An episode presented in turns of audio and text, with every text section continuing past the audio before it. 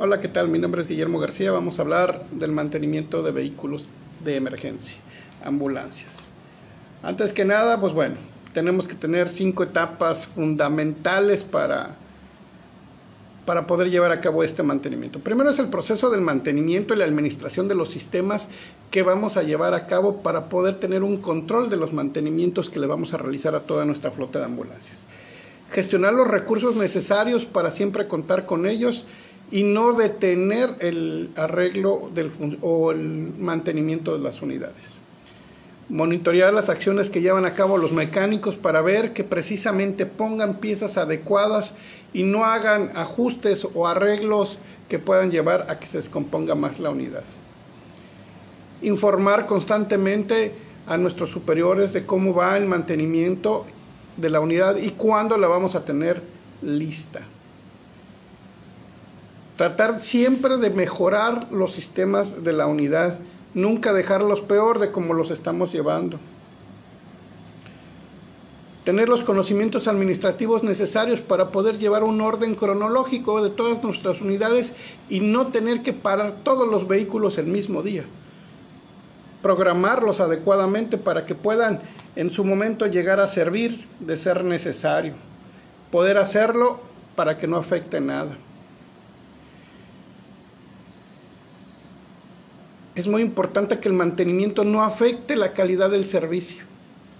Siempre tenemos que tener unidades operativas funcionando al 100%, mientras las que están con algún tipo de problema o que ya les tocaba su, su mantenimiento preventivo estén en los talleres pero jamás de tener la funcionabilidad de un vehículo de emergencia. Es muy importante.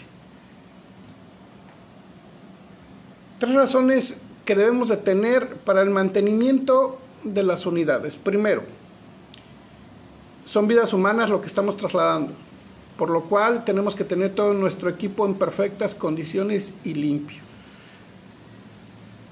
Segundo, en caso de que aún no tengamos al paciente y vamos por él, tener a nuestro personal bien asegurado, que su vehículo esté funcional para evitar cualquier accidente en el transcurso del traslado o en el transcurso de acudir a la emergencia.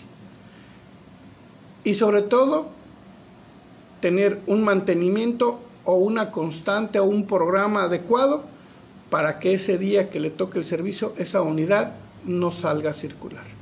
O en caso de que se detecte alguna circunstancia anómala anterior, recordemos que los metales siguen siendo metales y se pueden dañar sin previo aviso. Por eso hay que tener siempre para, preparadas unidades para respaldar. Eso es muy importante. Cinco hechos históricos que vinieron a revolucionar todo el sistema de mantenimiento, tanto vehicular, industrial, todo. Bueno, en los años 50 un grupo de ingenieros japoneses desarrolló definitivamente el mantenimiento preventivo, considerando como la validad las recomendaciones acerca de los cuidados que se debía de tener en cuenta o acciones a realizar en las respectivas operaciones, maquinarias o dispositivos, cosa que provocó la creación de ingenieros de mantenimiento, que son los responsables de organizar y planificar los mantenimientos preventivos.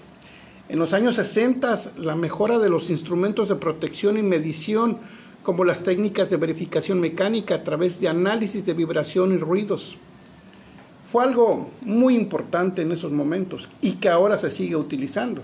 Por ejemplo, en 1971 se ideó el mantenimiento productivo total, el TPM, basado en el mantenimiento de productivo, OPM, integrando a todo el personal de las empresas, incluyendo a los proveedores, que es muy difícil, esa es la parte yo creo que más difícil de todo, involucrar a todo el personal, hasta los propios ejecutivos.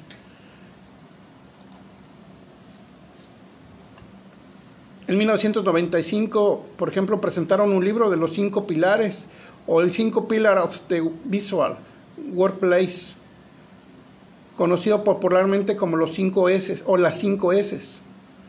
Organización, Shady, orden, Shaiton, limpieza, Seiso, control visual o la normalización, Seiketsu, disciplina y hábito. Shitsuke. Ay, perdonarán mi japonés, pero últimamente como que no lo he estado hablando muy bien. Para mí esos son los cinco momentos históricos del mantenimiento más importantes. La creación de cada uno de las cosas que mencioné son fundamentales, porque eso ha llevado a que se desarrollen o se desenvuelvan técnicas y se mejoren algunas otras. Por ello es tan importante. Les agradezco mucho su atención. Que tengan un excelente día.